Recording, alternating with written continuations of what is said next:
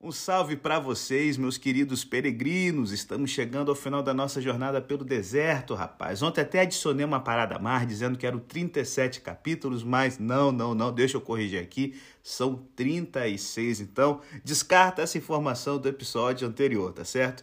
E olha, hoje o capítulo 31, ele fala sobre guerra e paz.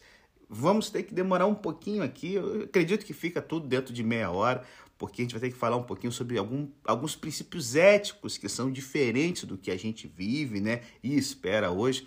Mas antes, deixa eu mandar aqui um beijão para minha queridaça Cíntia Botrel, mãe da nossa querida Nicole, tá acompanhando direto nosso podcast, acompanhando e compartilhando com o pessoal. Muito obrigado, mano. E olha, eu vou dizer, esse é um podcast não só para Cíntia, para todos os ouvintes que vale a pena compartilhar, porque é o podcast de um capítulo cabuloso da Bíblia. Como devemos reagir aqui ao ler as informações que falam de um ataque aos midianitas locais para realizar a vingança do Senhor contra eles. Então, vem com a gente, calma, respira fundo que tem aqui informações preciosas da Bíblia e informações sobre Deus que nós gostamos de não pensar, de descartar, mas que não podemos perder de vista. Eu sei que em nossa cultura diferente, essa passagem levanta inúmeros problemas éticos. Em nosso mundo tragicamente dividido, estamos justamente horrorizados com atos cruéis e crescentes de limpeza étnica e genocídio generalizado. Na maioria dos continentes, existem evidências alarmantes de amargura e agressão, já que os vizinhos regionais e até mesmo globais não conseguem viver harmoniosamente juntos.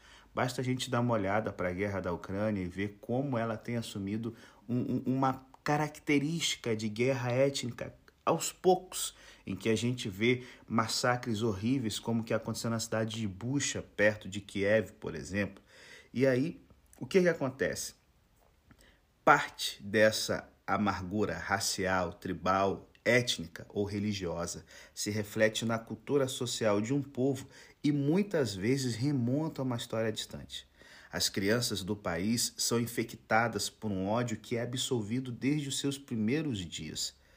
E parece não haver limite nenhum, galera, para a amargura e a crueldade física perpetuamente geradas em circunstâncias tão sombrias. Eu tenho um grande amigo, pastor, o pastor Paulo Leitão, que ele, quando jovem, viveu a guerra, a, a limpeza étnica que os Hutus promover, promoveram contra os Tutsis em Ruanda no ano de 1994. Seu pai era o presidente da União da Igreja Adventista em Ruanda e assim foram momentos tenebrosos. Eu lembro até hoje o pai dele contando para mim como foi chocante entrar nas igrejas adventistas do país após o fim da, do massacre da guerra e ver que irmãos de fé se levantaram uns contra os outros por causa da questão de qual etnia eles pertenciam. Quase um milhão de Tutsis foram assassinados por seus vizinhos e inimigos, né, Hutus, na guerra de Ruanda em 94. E quando os Tutsis, então, após a guerra, voltaram ao poder, Estima-se que cerca de 130 mil Hutus, que eram suspeitos de terem cometido o genocídio, foram jogados na cadeia, né, com processos judiciais que levariam séculos para serem respondidos um a um. E aí, quando a gente vê isso, guerra, a guerra na Bósnia, que aconteceu na década de 90, com limpezas étnicas de croatas contra sérvios, de sérvios contra croatas, de croatas contra bósnios muçulmanos, sérvios contra bósnios muçulmanos, bósnios muçulmanos contra croatas e sérvios cristãos. Gente, assim, é, é um negócio que dá uma canseira, uma tristeza na gente. Só que se liga, duas coisas são importantes à medida que tentamos uma exposição desse capítulo aqui. Primeiro, ao invés de começar com o julgamento adverso, devemos pacientemente tentar entender exatamente o que está por trás desses eventos. Em seguida, procurar interpretar a passagem para discernir o que podemos aprender com ela. Apesar de toda a sua ação dura e intransigente, essa passagem da Escritura do Antigo Testamento deve, como todas as outras, conter alguma mensagem de advertência, repreensão e encorajamento. A nossa parte é entender exatamente o que isso está nos dizendo no início do século XXI. Enquanto as pessoas de todos os tempos leram esse capítulo, elas percebem uma coisa muito clara: esses eventos foram iniciados pelo Senhor. Então, esse capítulo pode ser proveitoso se a gente se concentrar no conceito da narrativa aqui, que traz noções sobre a natureza, atributos, valores e provisões de Deus. Nós vamos ver que a passagem ecoa uma série de ideias que aparecem ao longo do livro. Eram verdades de relevância imediata, já que o povo do Senhor estava no limiar de sua nova terra e são igualmente importantes para nós, já que também nós enfrentamos um futuro incerto. Então se liga aí, logo após a vinheta, vamos entrar no próximo bloco e que nós vamos ver aqui os princípios que aparecem aqui nesse capítulo, né? Como a forma que a justiça de Deus se expressa contra os inimigos do seu povo.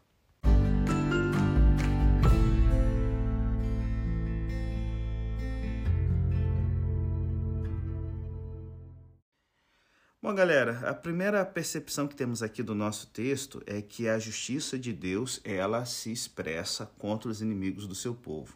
A transgressão deliberada convida a consequências trágicas. A atitude traiçoeira dos midianitas trouxe consequências que eles tiveram que arcar. Você vai, não, peraí, peraí, pastor, mas é isso que eu não entendi foi o rei Balac de Moab que chamou Balaão e, e, e mandou ali a, por que, que os midianitas estão pagando a conta. E aí eu relembro que eu falei no podcast sobre Balaão. É, a percepção histórica que a gente tem aqui da história de Balaão, desse ciclo aqui da guerra dos midianitas, é que Moab, antes da jornada de Israel, havia sido invadida pelos amorreus e havia pedido, perdido metade do seu território. A nação ficou muito enfraquecida e os midianitas se aproveitaram para ocupar o país. Por isso que a Bíblia fala Balaque, o rei dos Moabitas, e não Balaque, o Moabita. Na hora que ele vai chamar Balaão para amaldiçoar Israel, ele consulta os anciãos midianitas. Ué, peraí, por que, que ele vai consultar príncipes midianitas se é, é ele, se ele é o rei dos Moabitas? É simples os moabitas estavam debaixo da ocupação militar de Midian. Os midianitas, assim como no ciclo, na história de Gideão, eles haviam se tornado os donos da terra de Moabe. Então, por isso que a penalidade, o castigo cai sobre eles e não sobre os moabitas. E aí isso nos ajuda a entender por que, que os moabitas eles vão aparecer mais na frente na história de Gideão, tá certo? Porque eles eram uma confederação de tribos que eram associadas com várias tribos menores, grupos menores, como os ismaelitas, os moabitas, como a gente vê aqui na história de Balão, nesse ciclo aqui, e os amalequitas, como em Juízes capítulo 6, tá certo? Eles perambulavam pelas terras áridas do Sinai, do Negev e da Transjordânia. E aqui são os midianitas associados como Abe que são escolhidos para a vingança, e não o grupo todo. É, é, essa guerra evidentemente teve lugar nas planícies de Moabe, logo antes da morte de Moisés, como vemos no verso 1 e 12. Então, assim, o extermínio desses midianitas foi um ato de julgamento divino sobre um povo idólatra e imoral que fez o máximo para corromper a fé de Israel. Além de se vingar de um povo traiçoeiro, está trazendo libertação para os moabitas oprimidos. O rei Balaque, ele não conseguiu destruir o povo de Deus empregando um renomado feiticeiro, então, a conselho de Balaão, ele se infiltrou nas fileiras de Israel com mulheres idólatras e morais que apresentariam os rituais pornográficos e os cultos é, é, religiosos é, baseados em práticas sexuais que eram comuns no baalismo. Então, assim, esses adoradores de Baal, né, em Canaã e na Transjordânia, praticavam essa religião de fertilidade degradante por séculos e muitas milhares de pessoas foram corrompidas por suas práticas obscenas. A prostituição sexual tornou-se parte de, seu, de sua cena religiosa e é provável que as mulheres moabitas que atraíram os israelitas para seu acampamento estivessem profissionalmente envolvidas em tal atividade licenciosa. Aqui, como Deus julgou esses midianitas por meio desse ataque israelita surpresa, foi o início de uma condenação mais extensa dessas práticas cananeias degradantes. Os pecados descontrolados dos amorreus e seus parceiros adoradores de Baal já haviam atingido sua plena medida. E, gente, Deus não é parcial em seu julgamento. Ele não tem altos padrões para um conjunto de infratores enquanto fecha os olhos para outros. Os homens israelitas que se envolveram abertamente nesses atos perniciosos sofreram a pena de morte, e agora aqueles moabitas e midianitas que os introduziram a tais rituais imorais também experimentaram a ira de Deus. De acordo com a lei israelita, o adultério era punível com a morte. Os israelitas envolvidos na deserção de Baal-Peor eram culpados não apenas de infidelidade conjugal, mas também de adultério espiritual. Eles abandonaram né, o seu esposo divino, seu dono excepcionalmente fiel, e foram atrás de outros amantes. Gente, Deus é justo, santo e não pode tolerar o pecado. Não há exceções. Mesmo Moisés, o velho líder devoto que estava ali o tempo todo com o povo de Deus, teve de sofrer uma medida de punição por causa da sua incredulidade, desobediência e rebelião em Meribá, e ele deveria morrer do lado errado do Jordão. O apóstolo Paulo sabia que na guerra espiritual, as armas com as quais lutamos têm poder divino para demolir fortalezas. Todo cristão tem algum tipo de zona de batalha pessoal. A santidade de vida não pode ser alcançada apenas pelo esforço humano e nem pode ser alcançada sem ela. Algum elemento de conflito desempenha um papel vital na santificação de todo cristão, mas essencialmente todos os recursos são garantidos em Cristo.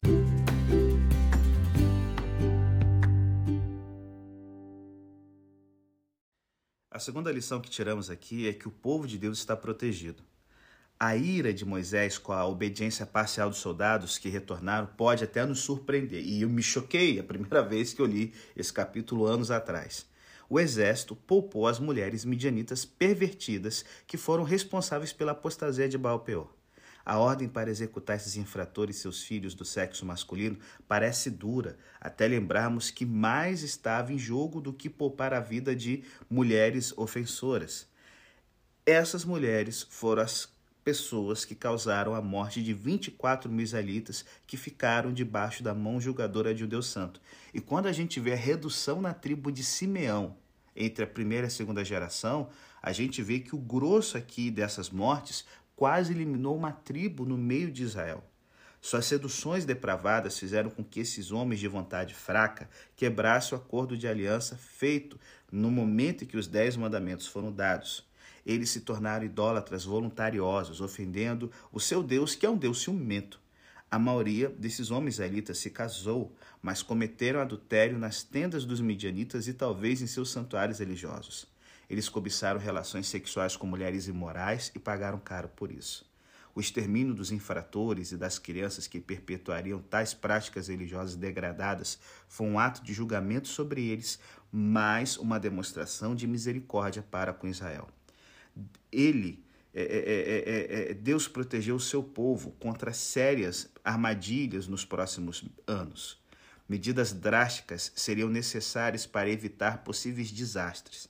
No próximo capítulo, vamos ler que após a conquista de Canaã, duas tribos e meia retornariam a essa área da Transjordânia, a menos que fossem removidos os inimigos ferrenhos, esses mesmos homens e mulheres é, é, é, é, estariam debaixo do raio de ação de midianitas que teriam sido capazes de renovar sua tentativa de destruir Israel pela imoralidade. Seus santuários pornográficos estariam ao alcance dos israelitas estabelecidos, apresentando à geração mais jovem, a nova geração que não viveu Baal Peor, novas tentações.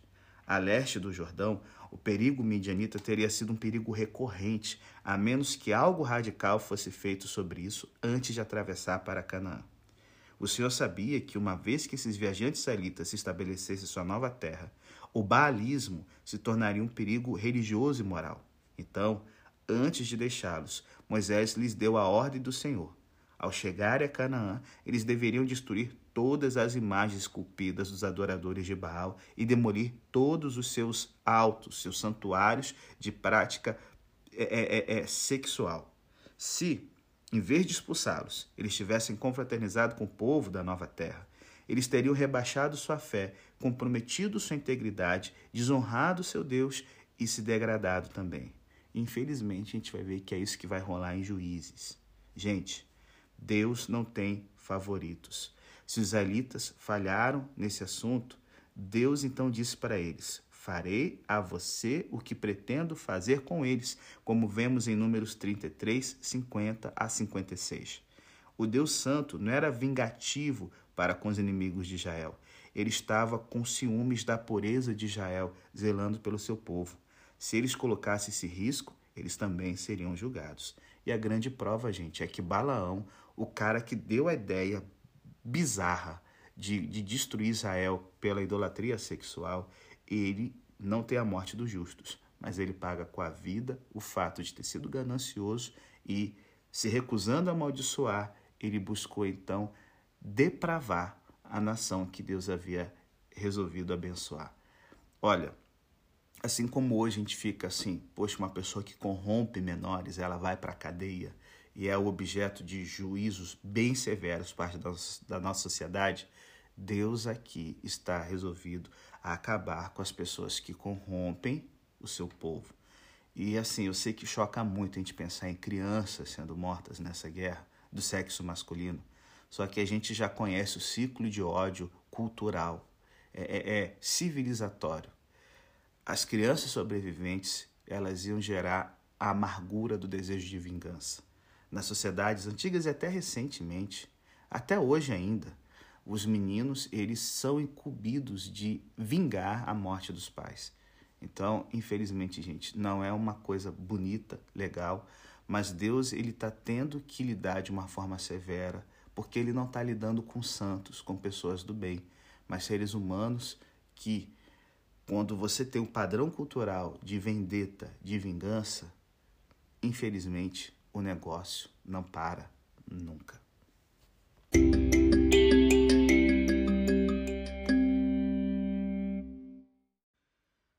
Outra coisa que a gente percebe aqui no texto, galera, é que a santidade de Deus foi reconhecida.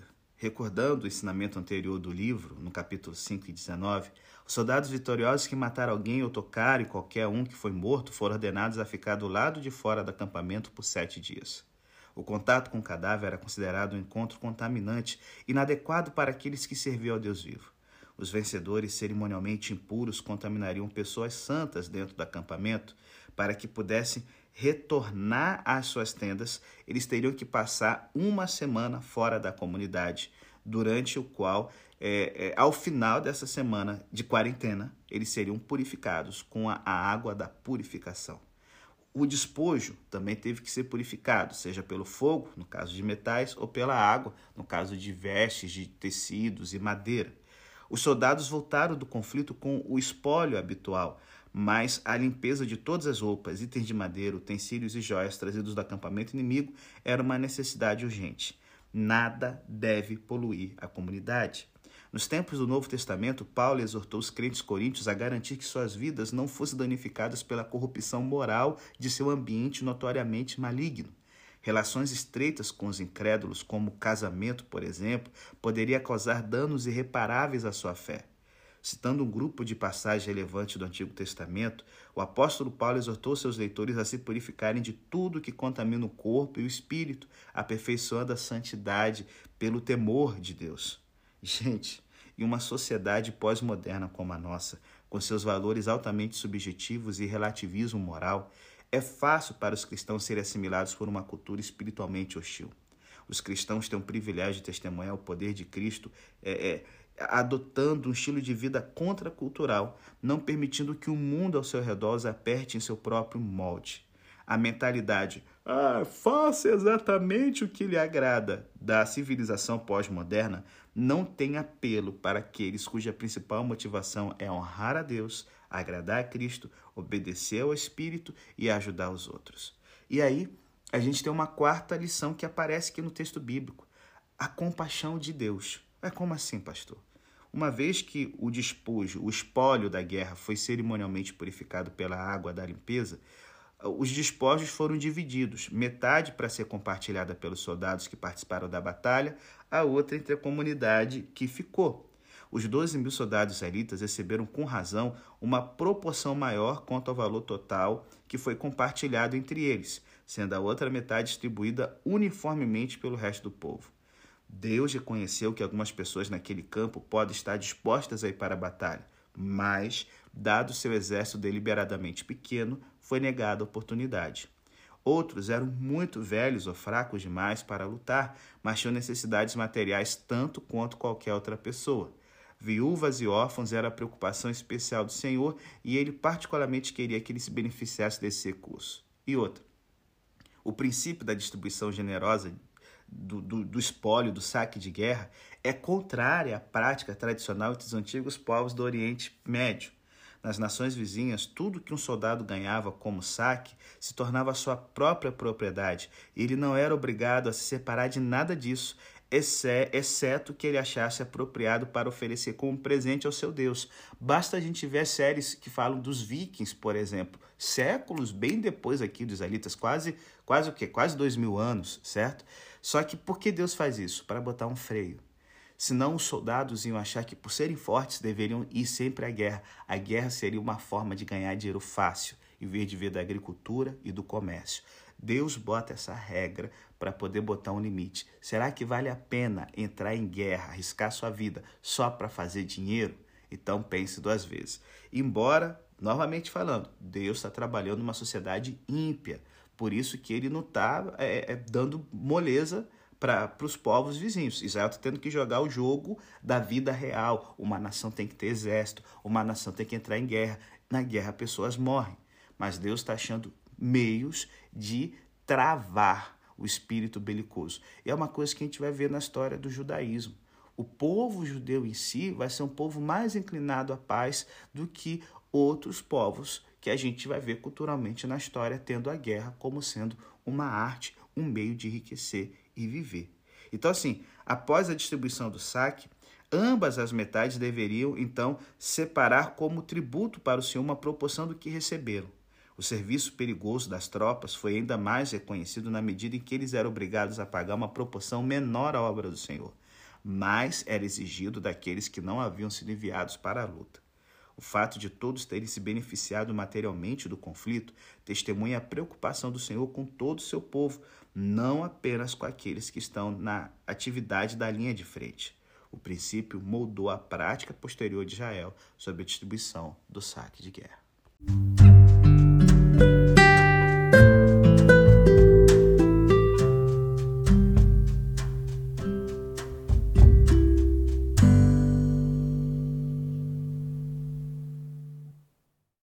Galera, a, a, última lição que podemos tirar aqui do texto bíblico né, é que as misericórdias de Deus são declaradas aqui também.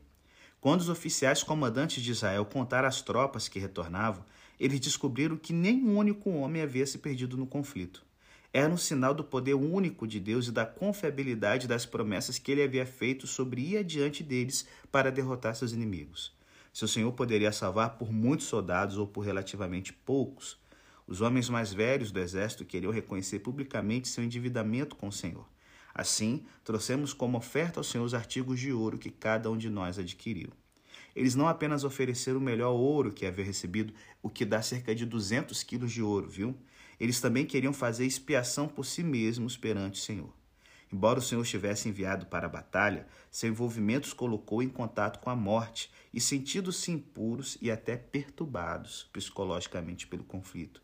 Eles desejavam que seus dons pudessem fazer expiação por eles. Os soldados voltaram com algum sentimento de culpa. Seus olhos olharam para cenas que poderiam mais tarde perturbar uma consciência sensível. Possivelmente, o ato físico de contar os soldados que retornaram foi uma forma de atividade censitária que os contaminou. A linguagem de Êxodo 30 ecoa aqui. Usado no serviço do tabernáculo, esses presentes de ouro se tornaram um memorial para os israelitas perante o Senhor. A palavra hebraica usada nessa narrativa sobre os presentes para fazer expiação, a palavra kiper, é derivada de uma palavra koper, que significa preço de resgate. Um coper era a quantia que um infrator condenado poderia ser autorizado a pagar para escapar da pena de morte.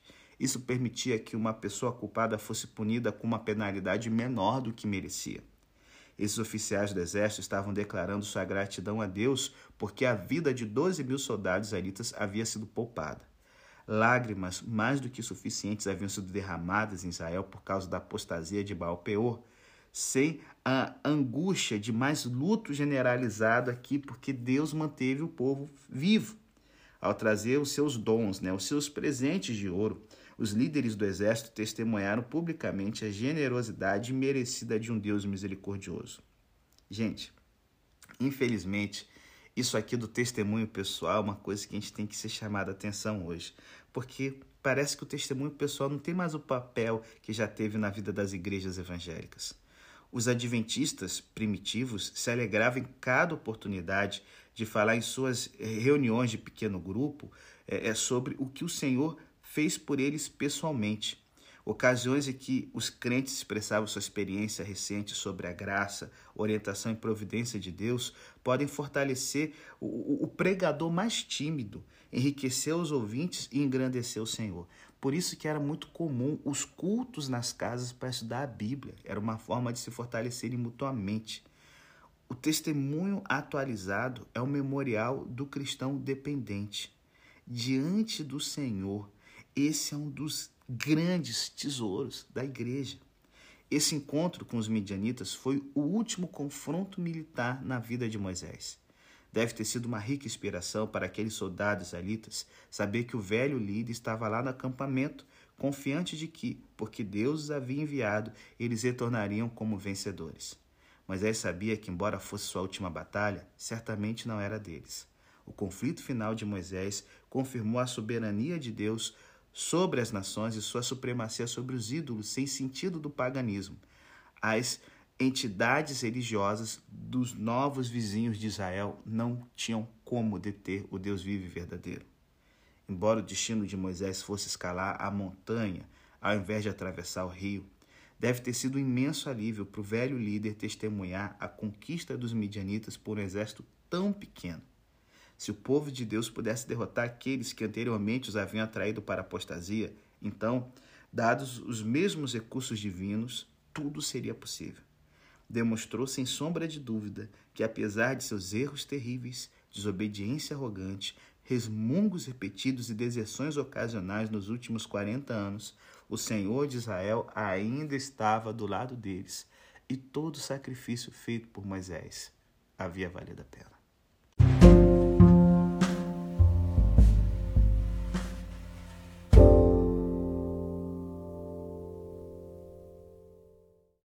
Bom, galera, então eu chego com o final desse podcast trazendo lições para hoje. Antes da gente encerrar aqui o nosso episódio, devemos refletir sobre algumas questões significativas que emergem aqui do capítulo 31. Primeiro, existem dimensões éticas nessa narrativa que o, a, a gente pode achar chocante ao ler a Bíblia hoje. Podemos muito bem entender alguns capítulos e versos melhor no futuro do que no momento. Ellen White estava certa em insistir que o Senhor tem ainda mais luz e verdade para irromper de sua palavra. Leitura adicional, reflexão silenciosa, ponto de vista de outras pessoas e a perspectiva de experiência posterior pode nos fornecer novos insights sobre histórias e provérbios que nos deixam intrigados. Está chegando o momento em que saberemos tudo, glória a Deus, no novo céu na nova terra, mas esse dia ainda não chegou e a experiência de confiança pode ser um fator necessário para aprofundar nossa fé.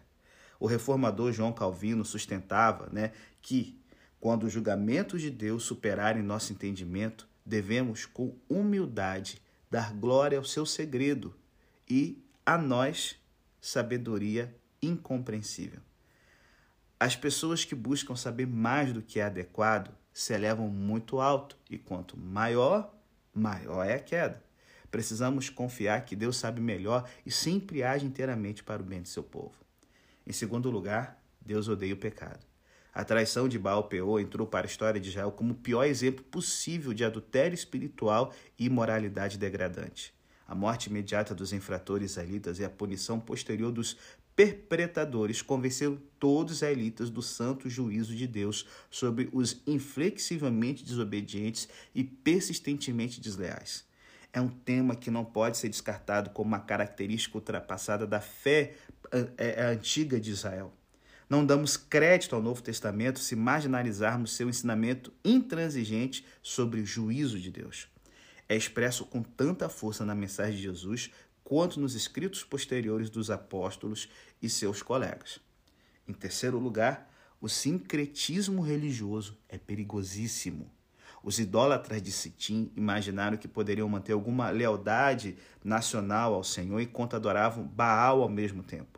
O Deus da fertilidade cananeia pode muito bem obter benefícios adicionais em espectro geográfico mais amplo, pode convidar uma lealdade religiosa mais ampla. Nada poderia estar mais longe da verdade, gente. A morte dos adúlteros israelitas e a vitória sobre os midianitas eram provas visíveis de que os seguidores de outros deuses não eram apenas propensos à decepção, mas condenados à destruição. Em uma sociedade pluralista, os cristãos permanecem convencidos de que outras religiões, antigas ou modernas, são distorções equivocadas da verdade, não alternativas opcionais a uma fé bíblica. Tal convicção é contrária à nossa cultura pós-moderna com sua abordagem consumista em relação às religiões mundiais.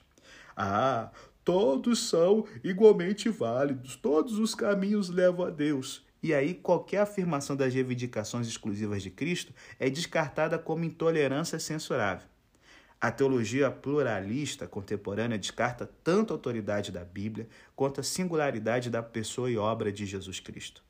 Com um dogmatismo que ele consideraria inaceitável em outros, John Rick afirma que a ideia de que Jesus se proclamou como Deus encarnado e único ponto de contato salvador entre Deus e o homem não tem fundamento histórico e representa uma doutrina desenvolvida pela Igreja. Portanto, não devemos inferir, a partir da experiência cristã da redenção por meio de Cristo, que a salvação não possa experimentar de outra maneira. E eu estou falando de um pastor evangélico isso aqui, que ideia é essa, maluco?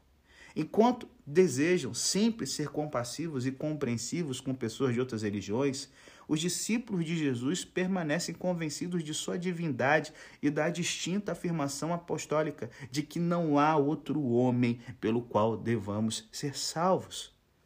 As pessoas não vão para o céu por serem inocentes ou ignorantes ou boazinhas. Elas vão no céu unicamente por causa do único caminho que é Cristo.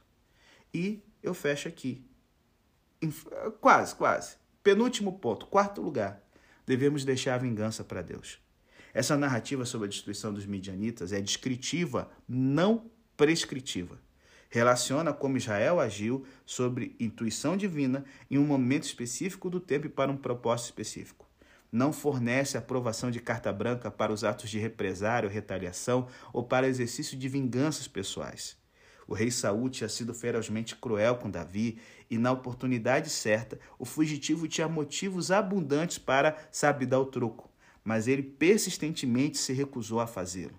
Ele acreditava que, sabe, pegar a injustiça e resolver com as próprias mãos, isso aí não vale a pena.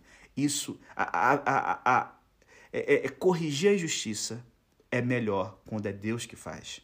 Que o Senhor julgue entre você e eu, disse Davi e que o Senhor vingue os erros que você me fez, mas a minha mão não tocará em você.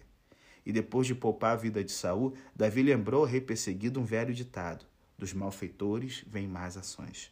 Saul poderia ter insistido em fazer tais coisas, mas Davi não tinha vontade de ser contado entre pessoas vingativas. No final de sua vida, Davi confessou sua fé no Deus que me vinga, mostrando bondade infalível mesmo em dias sombrios. A mesma verdade estava nos lábios dos grandes profetas quando pensaram nas crueldades infligidas ao povo de Deus pelas nações vizinhas. Deus não tinha intenção de ignorar esse mal cruel.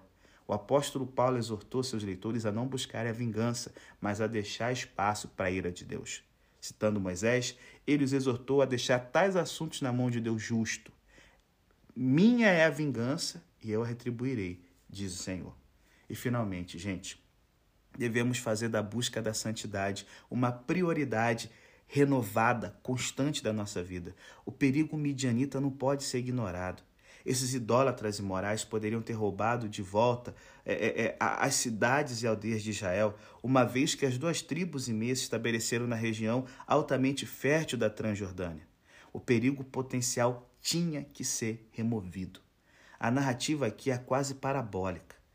Ela retrata um estilo de vida radical que identifica pontos fracos e perigosos potenciais e nos chama a se distanciar deles. Precisamos lidar impiedosamente com qualquer coisa que obscureça nossa visão de Deus, que obscurece a beleza de Cristo, que desafia a verdade da Bíblia, que silencia a voz do Espírito Santo, que marginaliza as necessidades dos outros e que nos exalta acima de Deus. Todos nós temos áreas vulneráveis. Jesus usou imagens gritantes ao descrever a cura. É melhor o sexualmente lascivo remover o olho errante. A mão gananciosa tem que ser amputada. Questões eternas estão em jogo. Não há espaço para compromissos. Por mais caro que seja, Jesus sabia que era melhor perder uma parte do corpo do que todo o corpo ir para o inferno. Paulo descreveu o mesmo processo doloroso como, sabe, é, é, é, é matar os erros do corpo no poder do Espírito residindo dentro do crente. É um processo caro e duro, mas frutífero. Um rápido conflito midianita era infinitamente preferível a uma fé comprometida que, ao longo de anos ímpios, desapareceria gradualmente e totalmente.